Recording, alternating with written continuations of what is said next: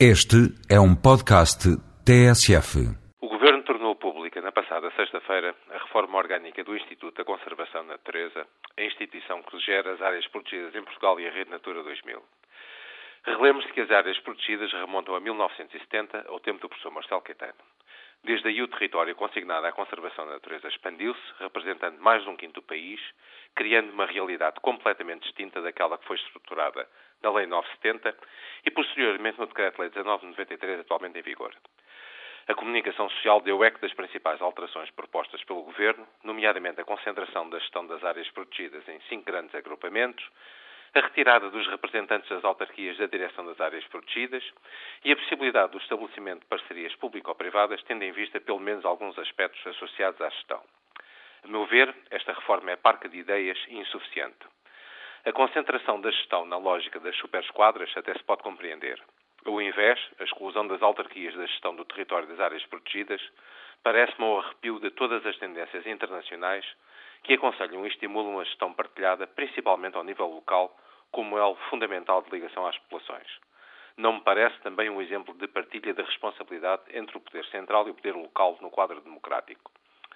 Contudo, a questão de fundo não é a reorganização administrativa do ICN. A verdadeira questão é qual o modelo de desenvolvimento económico sustentável que permita uma qualidade de vida condigna das populações nas áreas protegidas e, simultaneamente, a preservação do nosso belíssimo património natural.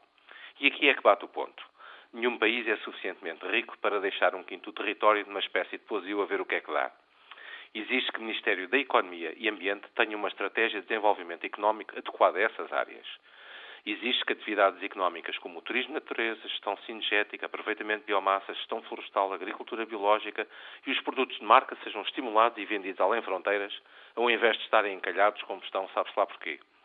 Em suma, existe uma ideia e uma estratégia orientadora e aglutinadora que permita a sustentabilidade deste território, obviamente com a participação do setor privado, sob pena de total desertificação e manutenção exclusiva à custa dos nossos impostos. Esta não é uma questão exclusivamente ambiental e muito menos de um só instituto. É injusto e errado colocar este ónus exclusivamente no Ministério do Ambiente e no ICN.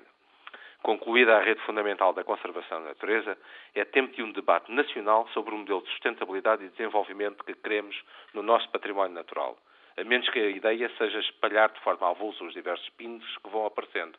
Sinceramente, se assim for, não parece grande estratégia. É nossa obrigação coletiva participar neste debate nacional, que não é exclusivamente conservação da natureza, pelo contrário, é o debate da sustentabilidade do território.